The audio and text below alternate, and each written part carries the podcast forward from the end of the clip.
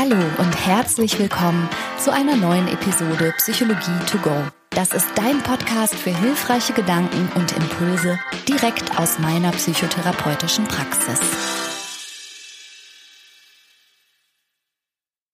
Hi und herzlich willkommen. Schön, dass du eingeschaltet hast. Das ist Psychologie to go und heute geht es um ein Thema, das, glaube ich, ganz, ganz viele Menschen beschäftigt, nämlich zu große Harmoniebedürftigkeit beziehungsweise eine große Scheu vor Konflikten und Streitigkeiten. Und diese Episode würde ich heute gerne wieder aufnehmen mit meinem Ehemann. Ich sag so bewusst dazu, weil unser Miteinander für Hörer und Hörerinnen, die zum ersten Mal einschalten, manchmal für Irritation sorgt. Wir haben eine Praxis gemeinsam. Er ist Arzt, aber wir sind auch ein Paar. Daher unser fluffiges Miteinander. Hallo Christian. Hallo Schönheit. ja, und er findet mich auch innen und außen schön und auch das ist nicht despektierlich gemeint. Man muss ja alles immer erklären. Sonst kommt es vielleicht zu Konflikten. Ja, wobei nicht zwischen uns, sondern andere Leute haben Konflikte. Aber spannendes Thema und irgendwie auch manchmal genau mein Thema. Ja, ich habe dich heute auch als Betroffener wieder eingeladen.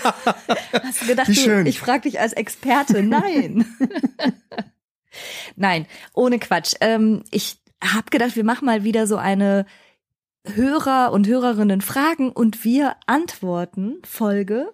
Das hatten wir ja um Weihnachten rum schon mal gemacht und es sind immer noch so viele Fragen auf unserem Anrufbeantworter aufgelaufen. Ich dachte, damit machen wir heute mal weiter. Und es wurden ja immer mehr. Ja, ja sehr, ja, sehr ja, gerne. Ja. Wir haben ihn jetzt vorübergehend auch mal abgeschaltet, weil bringt ja auch nichts, wenn das da so aufläuft. Aber ich habe äh, noch mal hier was rausgesucht. Ich spiele dir das mal ganz kurz vor, ja? Okay. Hallo, ich habe eine Frage. Und zwar habt ihr Tipps gegen, ich nenne es einfach mal Konfliktscheuheit. Also ich meine damit, ähm, dass man Konflikten und Konfrontation einfach aus dem Weg geht, obwohl man sich vielleicht im Recht sieht oder auch gerne was ansprechen würde, aber Angst vor eventuellen Streitigkeiten hat oder dass man von dem Gegenüber nicht mehr gemocht werden könnte. Oh, da hat die Hörerin ja schon ganz viel auch selber erklärt, was Konfliktscheuheit angeht. Ja, also erstmal vielen Dank für die super gute Frage. Also Angst vor Streit spielt eine Rolle und vor allen Dingen die Angst, dann nicht mehr gemocht zu werden. Ja, äh, total nachvollziehbar auch, oder? Ja, ja, ja, total nachvollziehbar. Ich glaube ganz grundsätzlich, vielleicht bevor wir einsteigen in das Thema, können wir ja noch mal, wie so oft uns gedanklich so eine Strecke vorstellen, ein Kontinuum zwischen und das ist ja noch gar nicht so lange her, dass wir eine Folge gemacht haben über so Streithammel, so querulatorische Menschen, die die ganze Zeit im Clinch mit der ganzen Welt liegen. Ja. Die würden so jetzt an dem einen Ende dieser Strecke stehen und das eine Extrem darstellen. Und am anderen Ende der Strecke wären dann diejenigen, die jeden Konflikt scheuen, die gar nicht streiten können. Genau, keine Differenzen aushalten, alles runterschlucken, nichts ansprechen und sich total fürchten vor jeder Art von Missstimmung. Die würden jetzt am anderen Ende stehen. Und die meisten von uns stehen wahrscheinlich irgendwo auf dieser Strecke zwischen diesen beiden extremen Polen einigermaßen mittig. Also das ist verteilt wie immer in so einer Glockenkurve. Genau. Ne, die gaußsche Glockenkurve. Genau.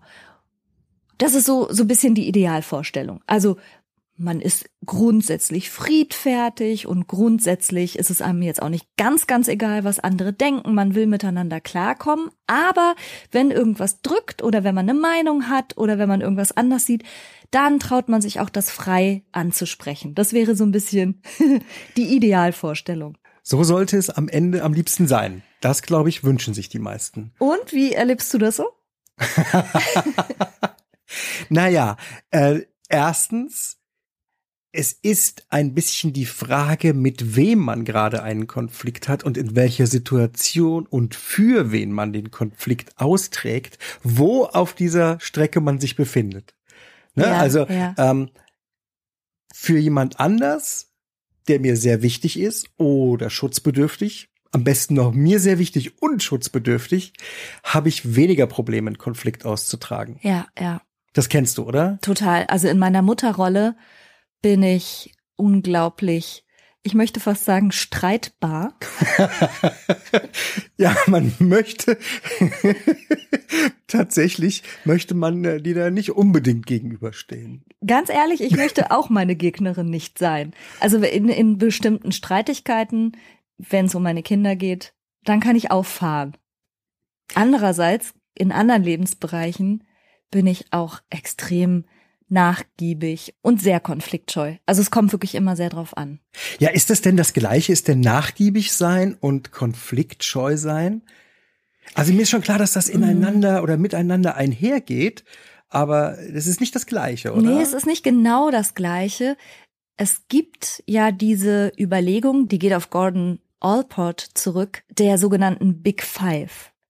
Das sind so die, die großen fünf überdauernden Persönlichkeits- und Wesenszüge, wo Menschen sich unterscheiden und die sie mehr oder weniger ausgeprägt haben. Und ähm, Allport oder Alport, ich weiß jetzt gar nicht so genau, sagt eben, das ist äh, einmal Neurotizismus, also Menschen sind mehr oder weniger neurotisch oder neurotizistisch.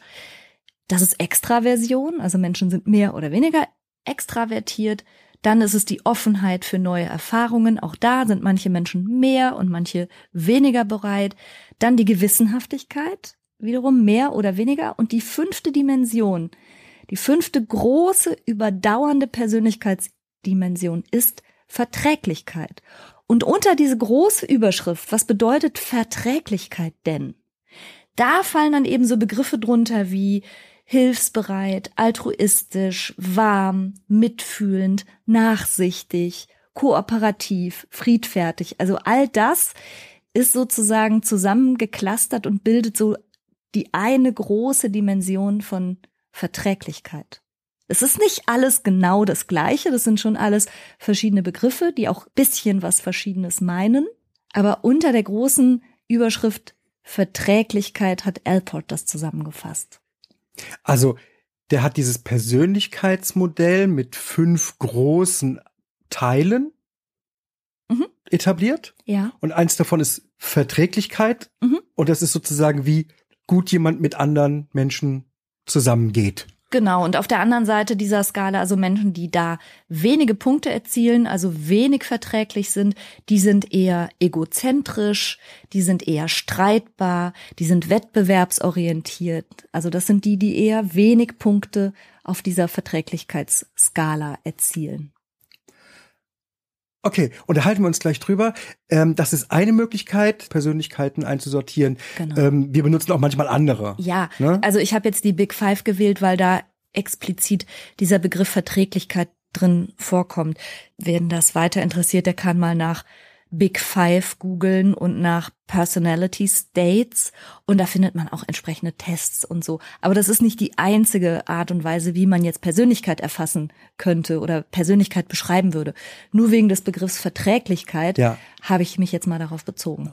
In unserer täglichen Arbeit benutzen wir das nicht so besonders viel. Nee. Ne? Ich finde den Begriff aber auch sehr schön, weil mhm. er ja durchaus auch in genau diesem Zusammenhang oft benutzt wird. Man kann ja jemanden als sehr verträglichen Typen bezeichnen. Ja, total. Und es wird ja auch, muss man sagen, durchweg positiv konnotiert, so zu sein. Und ich glaube, dass das auch ein Teil des Problems ist.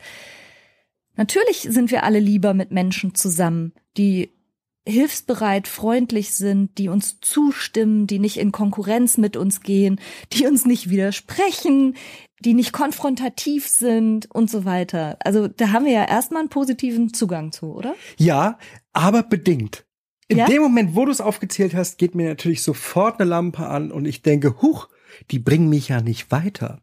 Also ah. wenn ich das ah. Bedürfnis habe, mich weiterzuentwickeln und wenn ich verstanden habe, dass ich vermutlich noch nicht vollständig perfekt entwickelt bin, oh, dann brauche ich, dann brauche ich doch nicht nur Zustimmung, dann brauche ich doch konstruktive Kritik. Super interessant, dass du das sagst. Aber die Befürchtung, und das hat ja unsere Hörerin ja auch gesagt, ist erstmal, wenn ich meine Meinung sage, wenn ich widerspreche, wenn ich in Anführungsstrichen streite oder einen Konflikt eingehe, dann wird mich das weniger beliebt machen. Und du sagst gerade, hm, kommt ja drauf an. Stimmt das überhaupt? Und das finde ich eine sehr, sehr spannende Frage. Eins hast du jetzt ja gerade schon hervorgehoben. Du sagst ja zum Beispiel, ich begrüße aber doch konstruktive Einwände. Ich begrüße doch Verbesserungsvorschläge und eigentlich können wir doch alle nur besser werden, wenn auch mal jemand den Mund aufmacht. Du kennst mich, es ist wirklich so. Ja, ne? ja, ich bin total. ein großer Ja. Fan von konstruktiver Kritik. Ja, absolut, absolut. Und interessant, ich habe genau darüber nämlich auch nachgedacht, stimmt das denn überhaupt, dass einen das weniger beliebt macht? Zum einen habe ich gelesen, dass in Arbeitskontexten, also in beruflichen Kontexten, in Wirklichkeit diejenigen mehr Respekt und Ansehen genießen, die klar ihre Meinung vertreten. Also die, die auch mal Nein sagen, die anecken und die, die widersprechen, sind die respektierteren Mitarbeiter und Mitarbeiterinnen. Finde ich schon mal interessant. Ja, kann man sich ein Stück weit vorstellen. Ja, ehrlich gesagt, jetzt schon so ganz klein und im Alltag, ne? Wir sind ja öfter auch mal mit unseren Kindern zusammen unterwegs und wenn wir dann fragen, habt ihr Lust jetzt auf Pizza oder habt ihr Lust auf Eis? Und zwei von drei sagen, mir egal. Dann bringt uns das auch nicht weiter. Es gibt, es gibt auf manchen Speisekarten sehr, sehr lustige, sehr lustige Sachen. Da steht dann als Gericht, als Name des Gerichts, Mir egal? mir egal, Ja? hab keinen Hunger. Und dann kommt dann jeweils was, ne? Hab keinen Hunger ist dann äh, Pudding Bolo. ja genau, mir egal, Spaghetti Bolognese. Ja, nee, aber tatsächlich, wenn, wenn Leute das sehr starke Bedürfnis haben, sich eben nicht zu positionieren, um nicht anzuecken und um keine schlechte Stimmung zu machen, macht manchmal genau das schlechte Stimmung. Kann passieren. Fühlt sich auch irgendwie ungerecht an. Dann sagt jemand schon, mir ist egal, vielleicht, weil es tatsächlich so ist.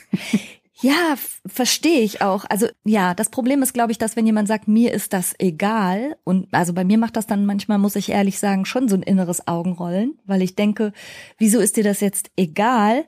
Egal im Sinne von gleichgültig, ist manchmal auch so ein bisschen wie so eine kleine Beleidigung, weil ich gebe mir gerade Mühe, eine schöne Lösung für alle zu finden. Und dann sagt jemand anders, ja, bei mir ist es egal. Das wirkt halt gleichgültig. Wenn wir aber jetzt das Wort gleichgültig mal nehmen und sagen, demjenigen ist alles gleichgültig, also gleich viel wert, würde es direkt ganz anders klingen. Wenn derjenige sagen würde, ich bin mit allem zufrieden oder du, mich würde jetzt Pizza genauso happy machen wie Eis, fände ich das schon netter, als zu sagen, mir egal. Ja. Weißt du, wie ich meine? Ja, ich muss gerade überlegen, woher das wohl kommt und am wahrscheinlichsten finde ich, dass egal null Emotion bedeutet. Und was man ja eigentlich, wenn man jemanden nach seiner Meinung, nach seinen Bedürfnissen fragt, haben möchte, ist letztlich eine positive Emotion. Ja, genau. Und er bringt dir oder sie bringt dir entgegen eine egal. Das ist immer weniger, eine Null-Emotion. Mhm. Das ist immer weniger als eine positive, damit schlecht.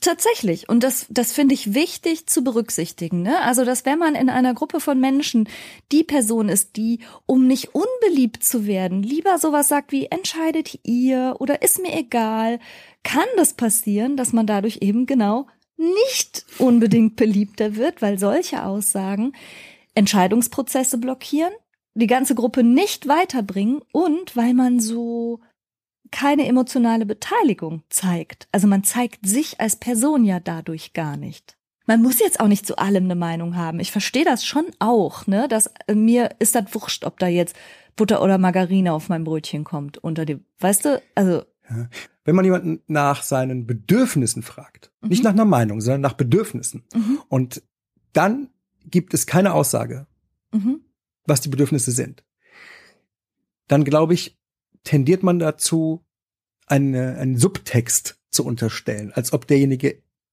etwas möchte und nicht ausdrückt. Und dann fängt man an zu rätseln, was das wohl sein könnte. mhm, mhm. Und das ist anstrengend. Ja, genau. Das kann anstrengend auf andere wirken. Insofern stimmt es vielleicht nicht so ganz, dass Meinung kundzutun oder auch mal in Widerspruch zu gehen einen automatisch unbeliebter macht. Manchmal kann auch das Gegenteil stimmen. Und übrigens, es ist auch denkbar, dass das so eine Art histriones Spielchen ist, wenn Leute sagen, ist mir egal, wir machen, was du möchtest. Und hinterher super beleidigt sind dann aber. Ja, ja genau, ja, okay. wenn man sich erkannt hat, was hätte sein sollen. Ja, ja, wenn sie sagen, entscheide du und sind dann fuchsteufelswild, wenn dann der andere entscheidet, aber nicht hell sehen konnte, was du wolltest. ja, das ist so intransparentes, aber das, das ist jetzt nochmal was anderes. Das entspringt ja keiner realen Unsicherheit und auch keiner realen Gleichgültigkeit, sondern das ist eher so eine histrione Spielart. Ich glaube, da spürt man aber den Unterschied.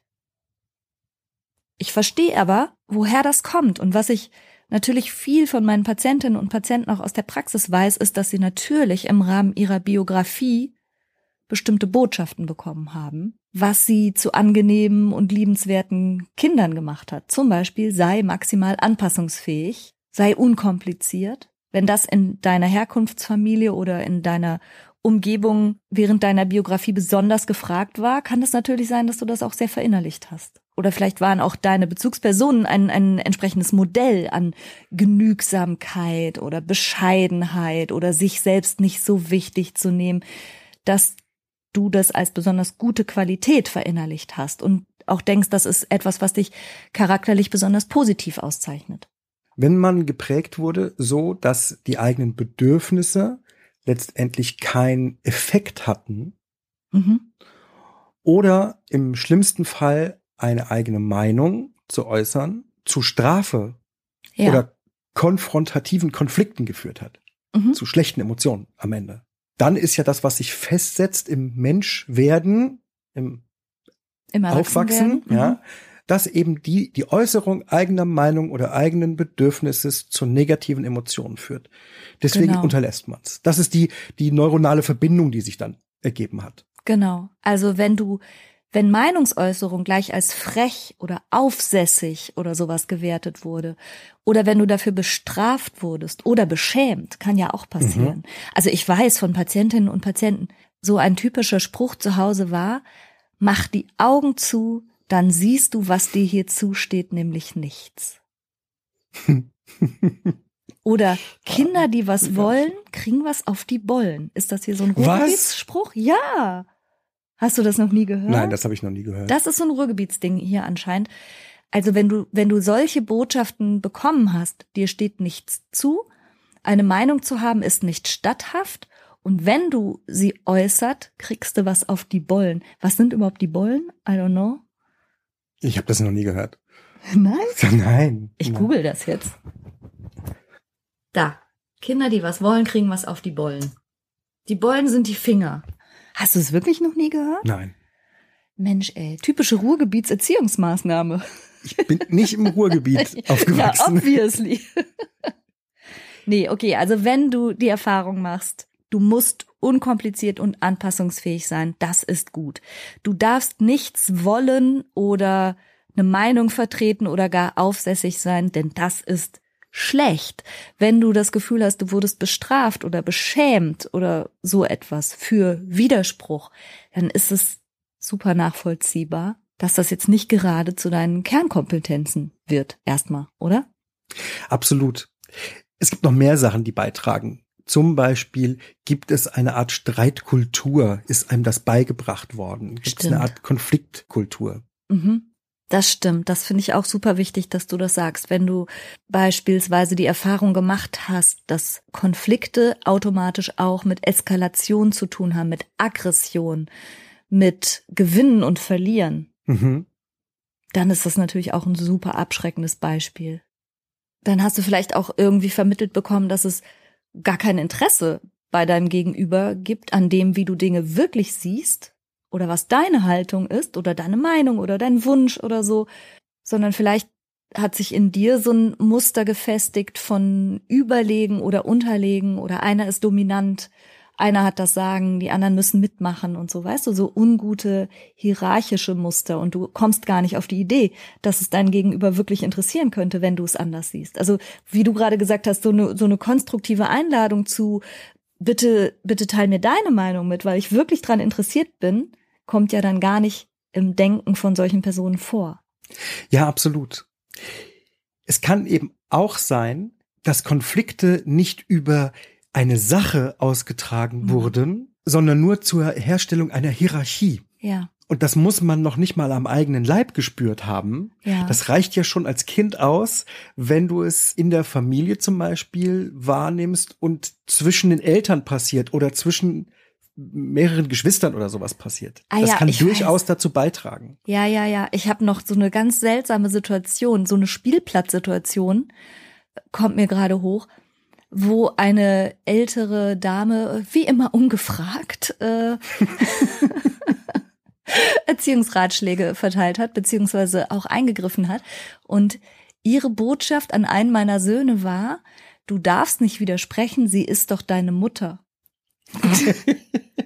und Ja. ich musste halt in dem Moment schon lachen und äh, habe mir dann auch rausgenommen, äh, Kraft meines Amtes als Mutter, diese Dame zu korrigieren und zu sagen, dass mir jeder widersprechen darf und dass nur weil ich die Mutter bin, dass das jetzt in Das- unserer Familie nicht automatisch bedeutet, dass man mir nicht widersprechen darf. Sondern man darf dir nicht widersprechen, weil, Weil ich Schlauere bist. Und nicht, weil du die Mutter bist. Ja, so, aber, haben aber wir das dieses, geklärt. Mhm. nee, aber tatsächlich dieses schon an eine Rolle geknüpfte Verständnis von ich habe hier das Sagen und du hast hier nichts zu sagen und nichts zu wollen und so. Das ist, glaube ich, in der Erziehung vieler Menschen noch so ein sehr präsentes Erleben gewesen und auch ein sehr schädliches Erleben, weil es eben vielleicht genau so auch in dieser Person stecken bleibt. Ich habe nichts zu sagen, ich habe nichts zu wollen. Andere wissen mehr, andere können mehr, andere entscheiden. Ja, also lass noch mal bitte kurz zusammenfassen, was wir jetzt an Gründen zusammengetragen haben, warum jemand Konflikte scheuen könnte. Ja, zum Beispiel wegen der mutmaßlich biografischen Erfahrung für Meinungsäußerungen oder auch für das Ansprechen von Konflikten abgewertet, beschämt, beschimpft und unterm Strich weniger lieb gehabt zu werden. Okay. Es gibt also einen biografischen Hintergrund.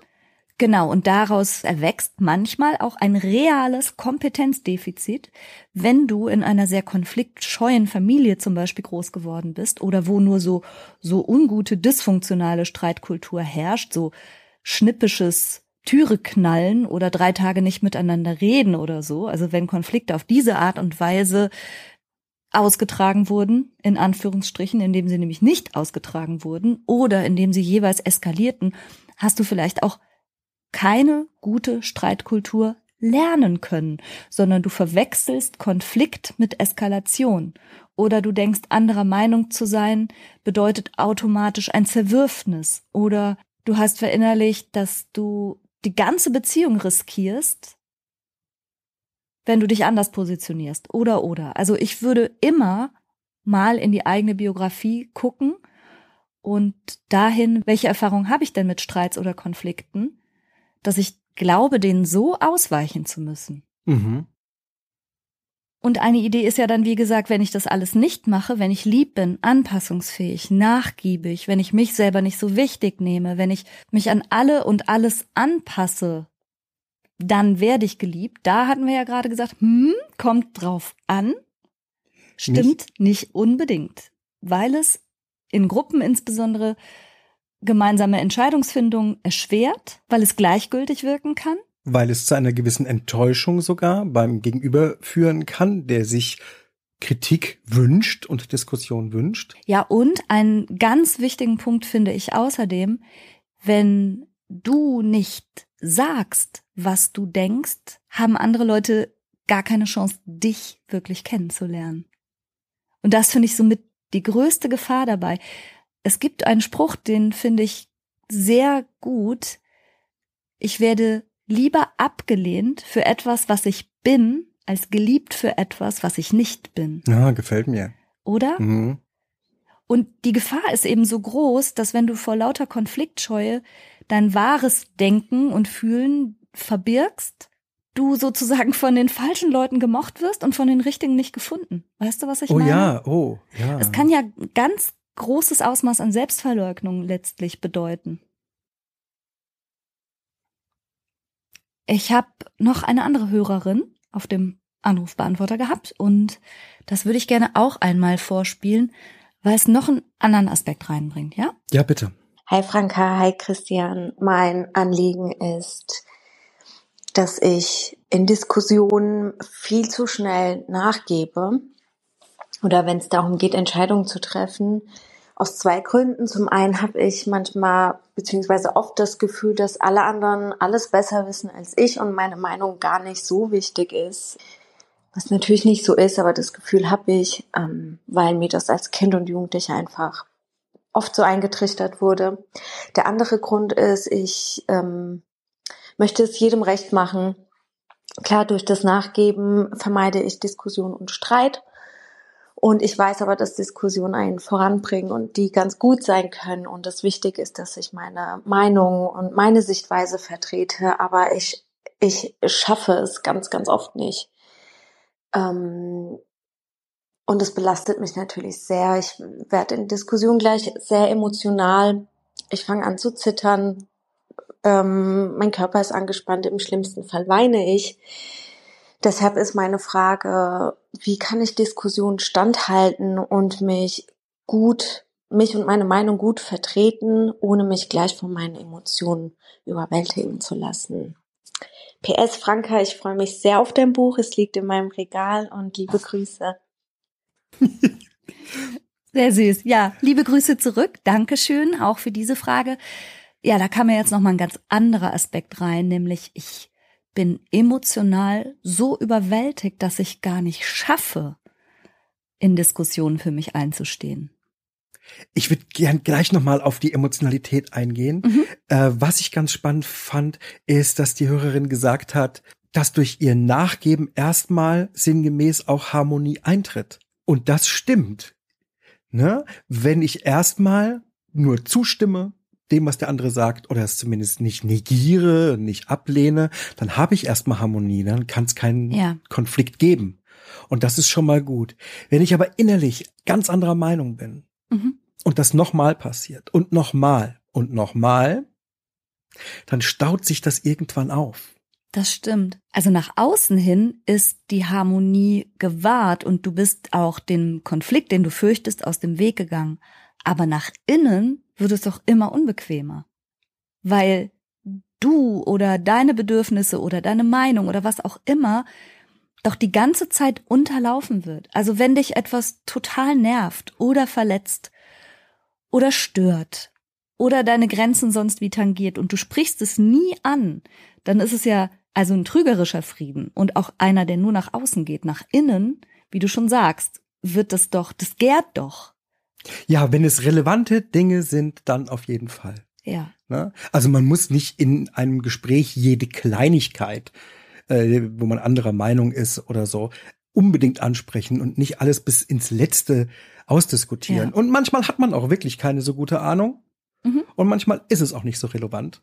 Ja, genau, also das meinte ich ja gerade schon mit dem, also es ist schon auch okay. Also manche Sachen dürfen einem auch wirklich egal sein oder nicht so wichtig sein. So, ähm, das, also man muss auch echt nicht zu allem eine Meinung haben und die immer raushauen. Dieser Appell soll jetzt bitte nicht so verstanden werden. Und man kann auch gut mal fünf Grade sein lassen. Genau. Vor allem übrigens, wenn es als, wenn es ein Zeichen der Größe ist.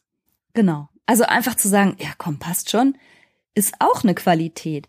Aber wir reden ja jetzt davon, und das kam hier jetzt bei dieser Hörerin auch stark rüber, fand ich, wie emotional betroffen sie davon ist, wie sehr sie manche Dinge stören und quälen und umtreiben.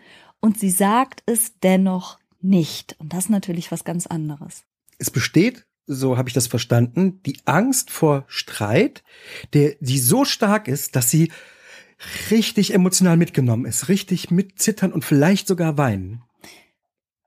Ja, beziehungsweise weil sie da so eine Angst vor hat, versucht sie eben keine Diskussion zu haben, weil sie weiß, dann werde ich anfangen zu weinen, dann werde ich emotional auch überwältigt sein. Und vielleicht ist das ein Zeichen davon, dass es aber viel zu spät überhaupt geäußert wird. Also ich könnte mir denken, dass wenn Dinge direkter und schneller angesprochen werden, die Emotionalität vielleicht gar nicht so groß wäre, als wenn man lange oder eben viel zu lange wartet und sich das so aufstauen lässt, dass dann dass die Gefahr der emotionalen Überwältigung auch größer ist. Ja, vielleicht sind das aber auch zwei verschiedene Dinge. Das eine ist, wenn sich etwas aufstaut, aufstaut, aufstaut und irgendwann kommt dieser berühmte Tropfen, der das Fass zum Überlaufen bringt und dann gibt's einen emotionalen Ausbruch, der überhaupt nicht mehr adäquat ist Mhm. zur eigentlichen Situation oder zur Kleinigkeit, die da passiert. Und dann gucken einen die Leute an und sagen, was ist denn mit dir los? Weil Ja, man du so, hast es ja nicht mehr. ja, weil man so völlig unangemessen explodiert Ja. oder weint oder so. Das gibt's häufig, ne? Ja. Das gibt's häufig. Und das andere ist aber vielleicht tatsächlich ist die Angst und Anspannung vor Konflikt Ja. so groß bei der Hörerin, dass jede Form von, von nur ansatzweise Reibung und Konfrontation so einen Stress macht, dass sich das körperlich schon niederschlägt. Mhm. Zum Beispiel, indem man weinen muss oder zittert oder die Stimme versagt. Ja. Ja, stimmt. Das sind zwei verschiedene Sachen, die dann zu großer Emotionalität führen. Mm, Aber hast du da eine Idee dazu?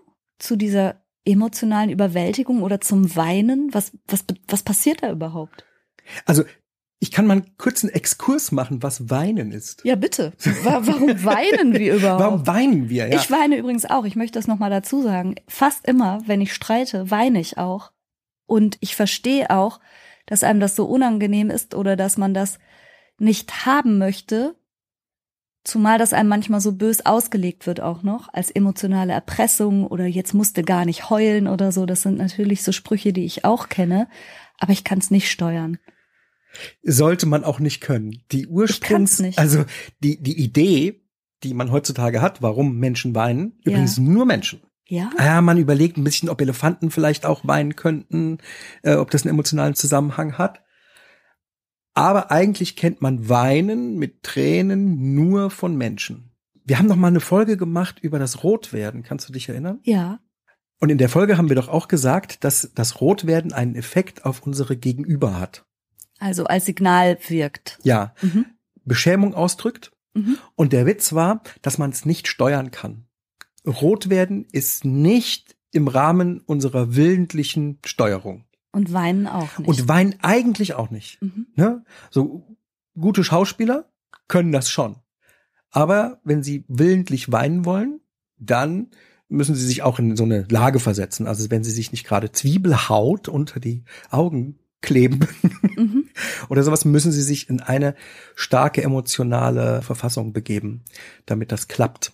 Ja, aber es geht ja jetzt gerade der Hörerin und mir darum, nicht zu weinen. Also genau nicht. Nicht, wie schaffe ich es zu weinen, wie ein Schauspieler, sondern ich möchte nicht weinen. Ich möchte wie eine erwachsene Frau diskutieren und nicht weinen. Offensichtlich gibt es aber eine Verbindung zwischen unserem limbischen System Mhm. Und, das ist da, wo die Gefühle sind, ne, im Groben, und unseren Tränendrüsen. Mhm. Tränendrüsen sitzen über den Augen, so ein Stück, und wenn Tränenflüssigkeit produziert wird, dann läuft die über das Auge und das untere Augenlid ist so eine Art Regenrinne. Und von dort aus zum Abfluss, der ist an der Nase. Es gibt so ein kleines, kann man auch im Spiegel sehen, so ein kleines Löchlein.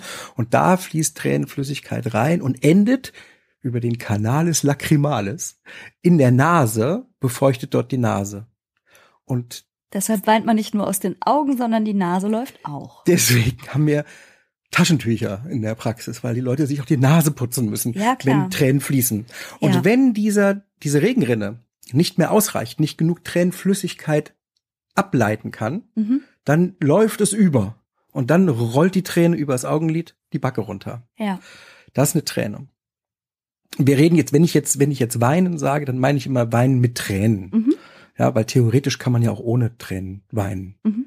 Jetzt gibt's eine ganz gute Theorie aus den 80er Jahren, da gab's einen Forscher und der hat festgestellt, dass es Minimum zwei Arten von Weinen gibt. Einmal, wenn das Auge irritiert ist und gespült werden muss.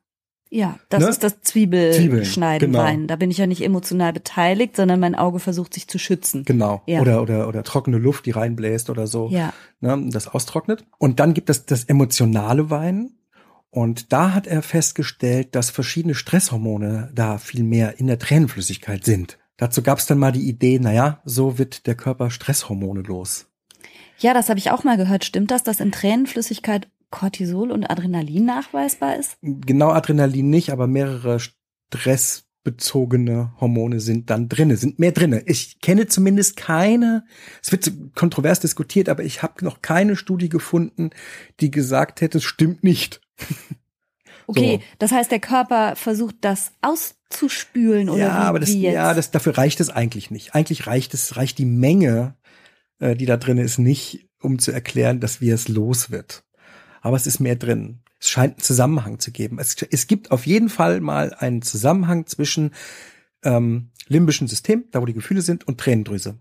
Ja. Und der evolutionäre Vorteil würde bedeuten, dass wenn dein Gegenüber Tränen sieht, ja. dann ist es echt, dann geht's dir wirklich schlecht. Ja. Und es ist, und jetzt passiert was ganz Bescheuertes, es ist nach außen hin auch ein, eine Demonstration des, eines Zustandes der Hilflosigkeit. Weil du kannst nicht mehr atmen, deine Nase ja. ist zu, du kannst nicht mehr gucken, deine Augen, du hast nur verschwommene Sicht. Mhm. Du bist hilflos und du präsentierst es das ist so die evolutionsbiologische Sicht. Du präsentierst es nach außen. Und das sollte in deinem Gegenüber ein Gefühl des, ich darf nicht mehr weiter verletzen, mein Gegenüber ist schutzlos ja. äh, und hilfsbedürftig auslösen. Und witzigerweise klappt natürlich ist das, nicht immer. Das klappt ganz gut normalerweise. Geht so, kommt vielleicht auf deinen Gegenüber an, denn wie ich gerade schon sagte, ich kann das ja auch schwer steuern. Ich bei, bei großer emotionaler Beteiligung, und zwar wirklich auch egal, ob ich gerade wütend bin oder traurig, ich weine auf jeden Fall, was mich ärgert, weil ich bin eigentlich sauer, aber durch das Weinen sieht das dann so traurig aus und ich wirke hilfloser, als ich wirken möchte. Und ich will ja auch dann gar keine Schonung, weil ich super sauer bin. Und dann kommt es ja aber auf das Gegenüber an, ob der dann dadurch also auf dieses soziale Signal von jetzt reicht's mit Schonung reagiert oder einen Schritt zurückgeht oder ob derjenige noch wütender wird, das habe ich nämlich auch erlebt und das als emotionale Erpressung auslegt und sagt, jetzt fängst du wieder an zu heulen und sich dadurch manipuliert fühlt. Ja. Obwohl ich das Weinen gar nicht steuern kann. Ja. Also das läuft nicht immer super gut. Und außerdem aber möchte man auch, anderen Leuten. Sind. Ja, aber man möchte manchen Leuten gegenüber ja auch nicht unbedingt weinen. Ja, du möchtest ja dich nicht schutzlos präsentieren. Und das ist, was automatisch passiert. Genau.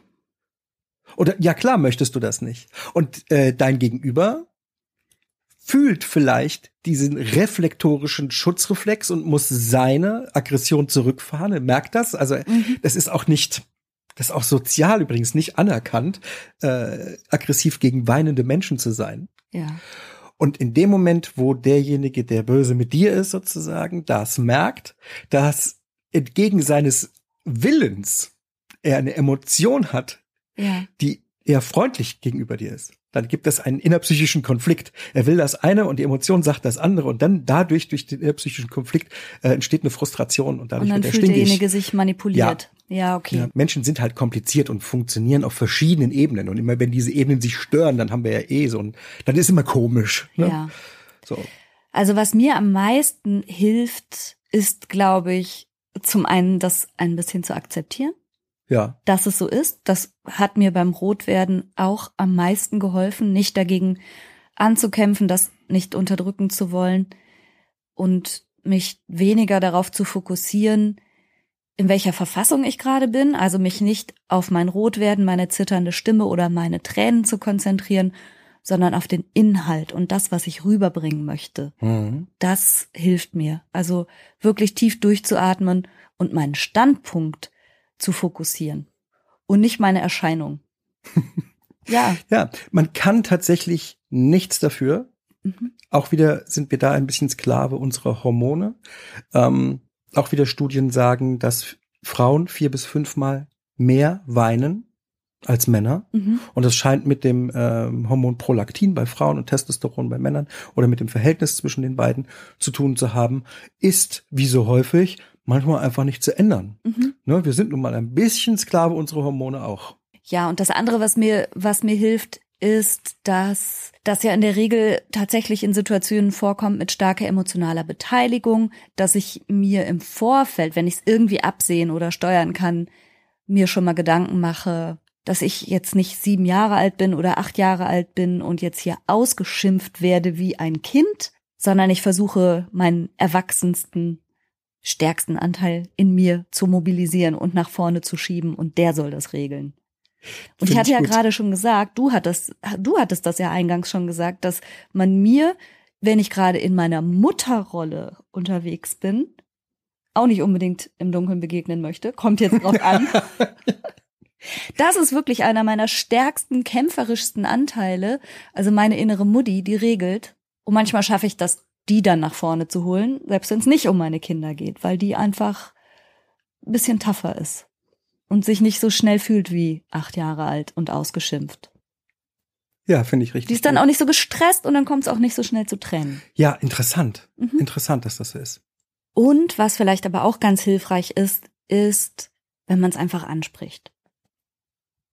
Also, ne, wenn du jetzt ein Gespräch hast mit deiner Chefin oder einem Arbeitskollegen und du merkst, das ist jetzt einfach irgendwie ein Konfliktgespräch, das ist in Ordnung und sowas kommt auch immer vor zwischen Menschen, aber du reagierst halt jetzt auf eine Art und Weise emotional, die vielleicht dein Gegenüber auch irritiert und dich selber auch aus dem Tritt bringt, weil du zum Beispiel merkst, du wirst rot oder dir steigen so die Tränen in die Augen oder sowas, dass du es einfach ansprichst und sagst, das ist so bei mir und dann kommst du wieder zur Sache, weißt du? Und Ja.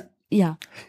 Und, und das ist jetzt natürlich wieder so ein unschätzbarer Vorteil von uns beiden, Christian, dass äh, ich, ich weiß einfach, dass das unglaublich viele Menschen betrifft und dass auch Menschen, die, die mitten im Leben stehen und auch sehr selbstbewusst wirken, in bestimmten Gesprächen auch weinen und emotional werden oder Angst vor diesen Konflikten haben, wo du es nie vermuten würdest. Das ist ja immer so ein bisschen das, was ich als Geschenk erlebe, dass wir so einen ehrlichen Einblick haben, Hm. wie vielen Menschen das so geht. Manche Menschen denken ja, ich bin die Einzige oder der Einzige. Guck mal, wie andere so cool in Konflikten sind und so gut streiten können und so gut ihre Standpunkte vertreten. Es stimmt halt überhaupt nicht. Es gibt ganz, ganz, ganz viele Menschen, die damit strugglen. Zum Beispiel ich. Do it anyway. Ja, genau. Ja, was meine Konfliktscheu angeht, ist es auch so. Bei mir steht die Ungerechtigkeit, ne, das Ungerechtigkeitsempfinden äh, Ja. dem entgegen. Das heißt, ich gehe tatsächlich äh, durchaus gerne Konflikten aus dem Weg, aber in dem Moment, wenn mein zugegebenerweise sehr sensibles Gerechtigkeitsempfinden stark tangiert ist, ähm, dann kann ich Konflikten nicht aus dem Weg gehen. Dann Mhm. ist die eine harte Emotion, steht der anderen angstvollen, konfliktscheuen Emotion äh, so gegenüber, dass dann das Gerechtigkeits Also du, Gefühl- du wirst dann so Gefühl- wütend Ja. wegen der Ungerechtigkeit, Ja. dass dir die Wut über die Angst vor dem Konflikt hinweg Ja. hilft. Ja, okay. Ja, genau. Ja, verstehe. Ja. Mhm. Also ist ein weiterer Grund, Angst vor Konflikten zu haben, eine starke emotionale Aufregung. Genau. Mit Zittern und Weinen und Angst und Aufregung und Rrrr. Genau. Und ich glaube aber, dass sich das halt so wie alles im Leben übt. Und ganz viele Menschen hoffen ja, dass sie das von innen irgendwie bearbeitet bekommen. Also, dass sich von innen irgendwie die Haltung, die Einstellung und all das ändert und dann sind sie plötzlich in der Verfassung, konstruktiv und frei und mutig zu streiten. Von jetzt auf gleich, weil es einfach von innen irgendwie geregelt ist. Aber das wird meiner Erfahrung nach nicht passieren, sondern mutiger und selbstbewusster wirst du, wenn du mutige und selbstbewusste Dinge tust, trotz Angst. Das und nicht erst dann, wenn die Angst aus irgendeinem Grund weg ist, weil wieso sollte sie weg sein? Also tatsächlich ist das der Anfang, dass man es dennoch übt, Konflikte einzugehen, Meinung zu vertreten, Wünsche zu äußern, Bedürfnisse anzumelden, Grenzen zu schützen und so weiter, obwohl man totale Angst davor hat. Und dann mit der Erfahrung, die man damit macht, weiterzuarbeiten. Vielleicht gibt's aber doch den einen oder anderen kleinen Tipp, Mhm. wie man denn überhaupt dahin kommt. Okay. Eine Sache, die ich vorschlagen würde, wenn man so Angst vor Konflikten hat, ist, sein Gegenüber zu fragen. Interessiert dich, was ich dazu denke? Man kann einen nicht bösartigen Zeitgenossen doch durchaus fragen, interessiert dich meine Meinung dazu oder kann ich dazu meine Meinung sagen? Und in dem Moment, wo man sich ein Ja dafür abgeholt hat, Ja. kann man doch viel angstfreier aufspielen. Okay, das ist jetzt so. Ich darf jetzt meine Meinung sagen. Und er hat ja gesagt. Das ist ein guter Hinweis. Und ich habe ja auch einmal eine Podcast-Episode aufgenommen, die heißt Kritisieren, aber lieb. Also insbesondere, wenn man vielleicht noch neu in dem Feld ist, auch mal anderen Leuten die eigene Meinung zur Verfügung zu stellen, dann gibt's ja auch ein paar Kniffe, wie man das machen kann. Und zwar nicht, um andere zu manipulieren oder den Kritik unterzujubeln, ohne dass sie das merken oder irgendwie so schmierige Tricks, sondern wie man das wirklich auf eine wertschätzende, transparente Art und Weise machen kann. Dazu habe ich eben auch eine Podcast-Folge. Sie heißt Kritisieren, aber lieb. Passt so bisschen in das Thema. Aber es dann halt auch tun, ne? Wirklich machen. Und wenn man sowieso schon um seine Meinung gefragt ist, es dann auch zu tun. Weißt du, was aber manchmal schwierig ist, Christian? Ganz viele Leute, also insbesondere diejenigen, die sich so ganz anpassungsfähig verhalten, fühlen manchmal ja gar nicht, was sie meinen oder wollen. Sie fühlen es wirklich nicht mehr. Also die fühlen dann wirklich, aber es ist mir halt egal. Ich bin halt nicht so wichtig. Ja, ich überlege halt, ob das. es ist schwierig zu sagen, in welchen Situationen das auch mal okay ist. Ich weiß, das ist. Also ja, das aber nicht, nicht grundsätzlich. Also wenn deine grundsätzliche Idee von dir ist, ich bin nicht so wichtig, dann ist das ein totales Problem. Und ich habe dazu übrigens eine ganz spannende Studie gefunden.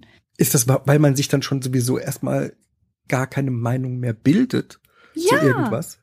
Ja. ja, du bildest dir nicht nur keine Meinung mehr, sondern du erlaubst dir auch keine Präferenzen mehr und findest dich halt ganz grundsätzlich selber nicht so wichtig. Das ist das, wo ich immer sage, ganz viele Menschen haben gelernt, ganz viele Antennen nach außen zu entwickeln, was das Umfeld braucht, was andere brauchen, was andere wollen, und ganz, ganz wenige Antennen überhaupt nach innen, was brauche ich? Was will ich? Was steht mir zu? Was macht mich glücklich? Diese Antennen sind manchmal sowas wie gar nicht existent. Und ich habe eine ganz spannende Untersuchung dazu gefunden. Ich hatte ja schon von den Big Five und von diesem Wesenszug der Verträglichkeit gesprochen. Auf Englisch heißt der Agreeableness.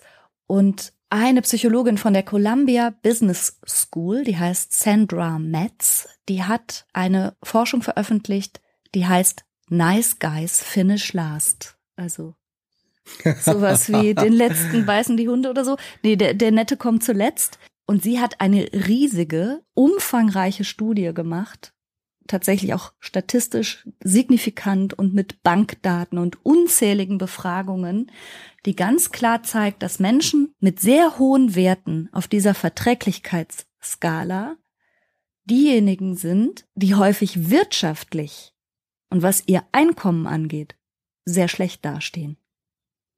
Finde ich sofort nachvollziehbar. Ja, warum? Weil allein schon in einem Verkaufs- oder Beratergespräch oder bei einem Geschäft, wenn der eine auf Harmonie aus ist und sehr nachgiebig, schnell nachgiebig ist und der andere ist es eben nicht, mhm. dann wird es immer zugunsten des nicht nachgiebigen und des auf sich selber bezogenen Geschäftspartners genau. ausgehen. Ja. Das, das war auch die erste Theorie, der Sandra Metz nachgegangen ist, dass sie dachte, na ja, verträglichere Menschen verhandeln schlechter oder die sind nicht so kompetitiv. Tatsächlich ist es aber, wie soll ich sagen, noch eine Dimension tiefer. Also die hat es ja statistisch und per Faktorenanalyse und sowas ausgewertet. Und in allererster Linie ist dieser große wirtschaftliche Unterschied darauf zurückzuführen, dass diese Menschen sagen, Geld ist mir nicht wichtig. Mhm. Und das mag jetzt auch erstmal kann man das ja teilen. Geld ist ja auch nicht so wichtig und es gibt wichtigere Dinge als Geld. Aber hey, wir leben in einer Gesellschaft, in der Geld, also Geld bedeutet Auskömmlichkeit, bedeutet Sicherheit, bedeutet auch Einfluss, bedeutet auch Macht. Und indem du sagst, das ist mir alles nicht wichtig und auch nichts dafür tust, also weder gut zu verhandeln, so wie du gerade gesagt hast, noch auch nur zu gucken, dass du nicht zu kurz kommst, noch auch nur auf Fairness in dieser Hinsicht zu achten oder auch mal was zurückzulegen für das zukünftige Ich, das du irgendwann mal sein wirst. Also all das, weil einfach indem du sagst, ist nicht so wichtig, stehst du halt irgendwann richtig blöd da. Es bedeutet in letzter Konsequenz, dass dir das, was gesellschaftlich, gesamtgesellschaftlich gesehen deine Existenz aufrecht erhält, nicht wichtig ist. Jetzt muss ich aber mal kurz fragen, was war zuerst? Ei oder Henne. Also wie hängt das miteinander zusammen, dass ich sage, Geld ist mir nicht wichtig, ist die eine Sache und deswegen bin ich auch auf allen Skalen irgendwie verträglicher, weil ich, weil mir Geld nicht wichtig ist, oder bin ich eher harmoniebedürftig und immer wenn es zu derlei Konflikten kommt, stecke ich zurück und sage, deswegen Geld wäre mir nicht wichtig. Das kann ich dir nicht sagen. Das war ja jetzt sozusagen eine deskriptive Studie die Zusammenhänge okay. beschreibt, aber nicht zusammen. unbedingt die Kausalität. Es fällt zusammen. Wobei sie sagt, dass es natürlich bei Menschen, die gut verdienen oder sehr gut verdienen und gleichzeitig hohe Verträglichkeitswerte erzielen, äh, kann das durch das gute Einkommen ausgeglichen werden. Da fällt das nicht so ins Gewicht. Aber wenn du ohnehin nicht gut verdienst und dann noch so sehr verträglich bist, mit all den Dimensionen, die wir am Anfang schon benannt hatten, sehr hilfsbereit, sehr altruistisch, sehr aufopferungsvoll, sehr nachgiebig, aber eben auch mit all dem, was einhergeht damit, ausnutzbar zum Beispiel zu sein, dann kann dich dieser Charakterzug selber ruinieren. Ich lese hier nochmal vor, was Sandra Metz sagt. Verträglichkeit ist der Faktor, der manchmal und manchmal fast ausschließlich mit finanzieller Not bei Personen mit niedrigem Einkommen zusammenhängt. Also wenn du eh ein niedrigen, niedriges Einkommen hast, ist nicht Nachlässigkeit oder etwas in der Art, was man vermuten könnte, das Problem, warum du in eine finanzielle Schieflage kommst, sondern deine hohe Verträglichkeit. Ach, bitter. Mhm. Ja, ne? Ist das nicht ja. spannend? Ja, also die Untersuchung von Sandra Metz ist im Journal of Personality and Social Psychology erschienen und sie heißt Nice Guys Finish Last When and Why Agreeableness is Associated with Economic Hardship. Das okay. wusste ich nicht. Mhm. Das heißt, es gibt noch einen Grund mehr, wenn man sich auf dieser langen, breiten Straße zwischen total egoistischem Streithammeltum und super nachgiebiger Harmoniesucht, wenn man sich da mehr am letzteren Pol bewegt, sich doch mehr in eine gesunde Mitte zu bewegen und mal zu überlegen, was wirklich einem wichtig ist. Und die eigene ökonomische Grundlage ist wichtig. Sie ist wichtig. Und ich habe auch gedanklich, schlage ich natürlich sofort den Bogen dazu, dass vor allen Dingen Frauen von Altersarmut betroffen sind, dass vor allen Dingen Frauen, natürlich aber auch die sehr nachgiebigen sind, die häufig sagen, ich kann nicht gut Nein sagen, ich kann nicht gut für meine Bedürfnisse einstehen, ich kann nicht gut streiten, die so sozialisiert wurden, dass Verträglichkeit ein hohes Gut darstellt und dass sie dafür zuständig sind, dass alles harmonisch und friedlich läuft und so weiter. Also ich sehe da ganz viele Parallelen in unserer Gesellschaft zu den Patientinnen in meiner Praxis. Ja, da gibt's wahrscheinlich noch eine ziemlich große Schieflage. Scheint mir logisch.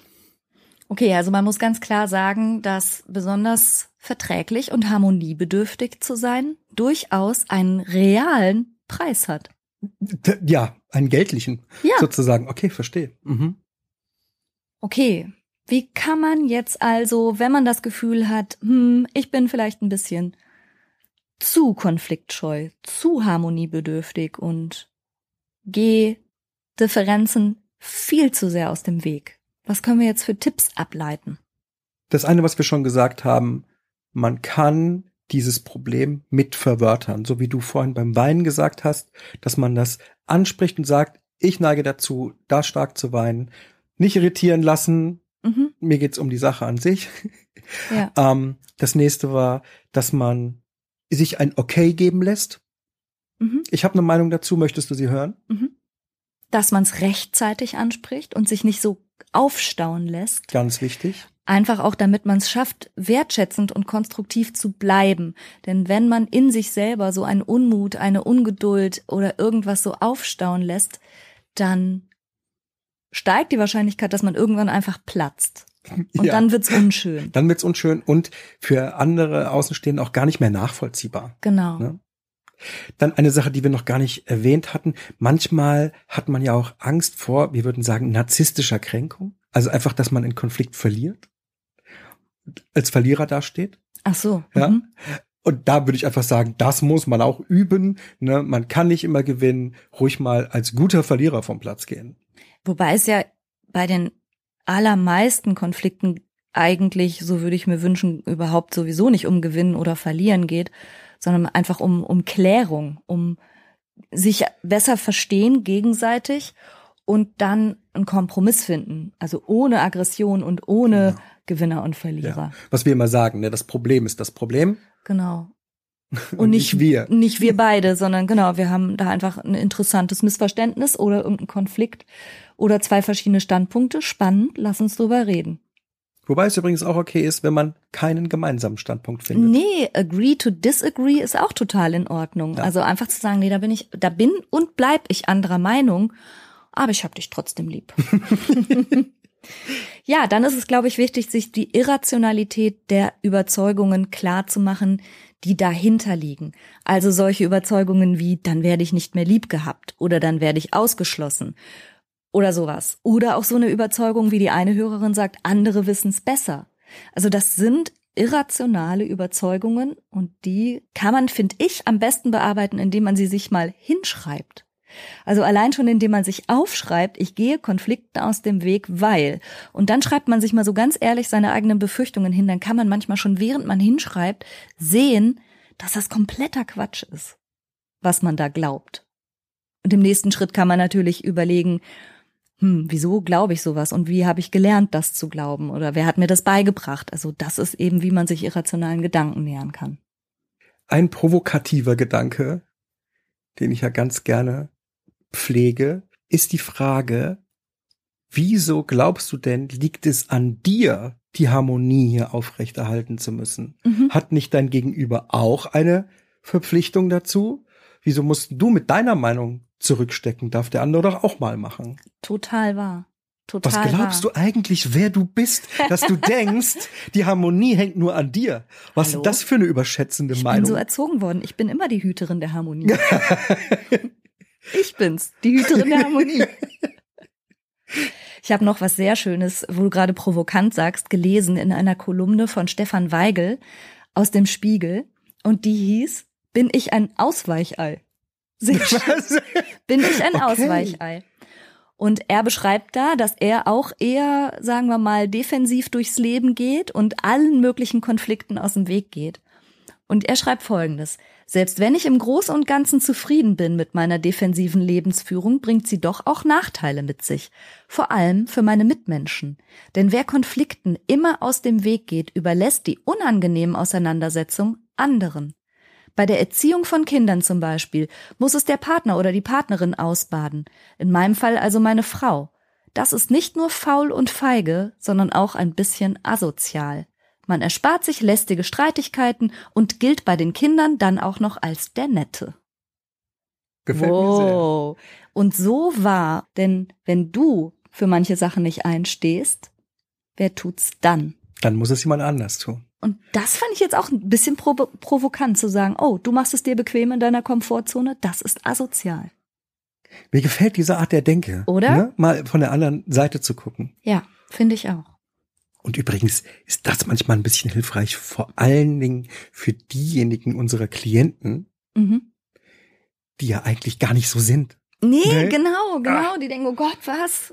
Ne, aber wenn man sich mal klar macht, dass, dass dieses Verhalten, was jetzt der Stefan Weigel als defensiv bezeichnet hat, wirklich Kosten verursachen kann für dich selbst in jeder Hinsicht, aber auch für deine Mitmenschen, finde ich auch einen spannenden Gedanken und vielleicht gibt einem das ja auch den entscheidenden Stups Mut, ja. diese, diese irrationalen Ängste zu überwinden. Und an der Stelle möchte ich übrigens auch nochmal ganz unbescheiden auf mein Sisu Online-Programm hinweisen.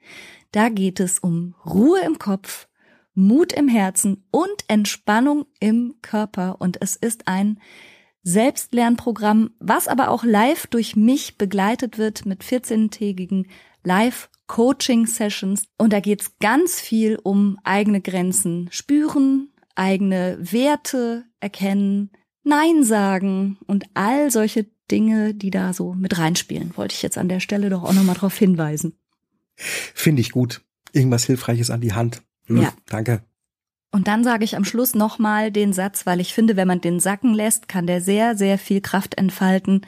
Ich werde lieber abgelehnt für etwas, das ich bin, als geliebt für etwas, was ich nicht bin. Finde ich richtig gut. Ich möchte übrigens überhaupt mit niemanden ein dauerhaftes, tieferes Verhältnis haben, der wegen einem Konflikt, wegen einer Meinungsverschiedenheit alles in Sack haut. Mhm. Dann brauche ich das gar nicht. Ja. Was für eine Beziehung soll das sein? Eben. Eine Beziehung, in der du auf Eierschalen läufst und ständig Angst hast, nicht mehr lieb gehabt zu werden, kann man ja schon mal an sich vielleicht hinterfragen. Okay. Danke, Christian. Danke, Franka. Ich hoffe, da war was Hilfreiches dabei für unsere beiden Hörerinnen und auch für dich, der du jetzt zugehört hast. Danke für dein Interesse, danke für deine Zeit und sehr gern bis nächste Woche. Tschüss. Tschüss.